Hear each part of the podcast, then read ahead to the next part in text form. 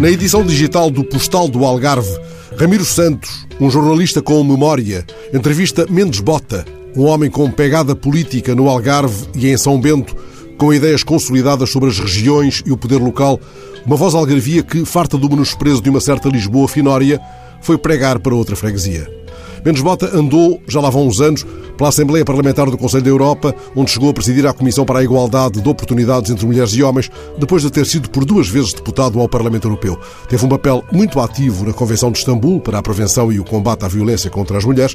Recebeu o Prémio Dignidade Humana pela luta contra o tráfico de seres humanos na Europa. Foi conselheiro na delegação da União Europeia junto do Conselho da Europa. Integrou o gabinete do Comissário Carlos Moedas. Enfim, andou por aí.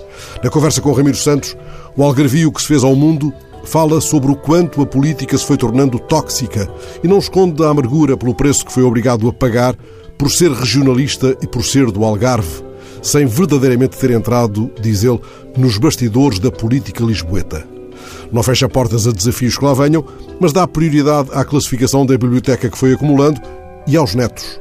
Agora deseja ter tempo para o que chama a agricultura da amizade, sem deixar de intervir civicamente, fazer mais desporto, assistir a espetáculos de cultura, viajar por puro prazer, desacelerar o ritmo de vida, tratar da saúde. Não é um avô afagando um gato melancólico, é um homem que em São Bento deu tribuna ao Algarve durante mais de 20 anos e que sente a falta de quem fale em voz alta por esse sul.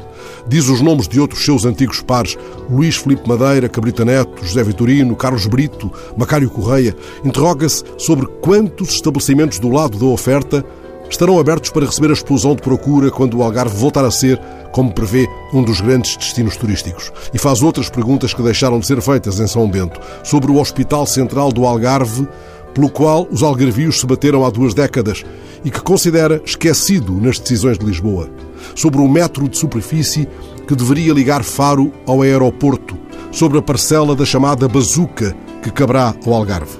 Talvez haja resposta mais ou menos convincente para estas perguntas, mas se as perguntas, estas e outras, não forem feitas com persistência, as respostas ficam por dar, guardadas na grande gaveta, onde, como lembra Mendes Bota, está metida a regionalização desde o referendo de 1998.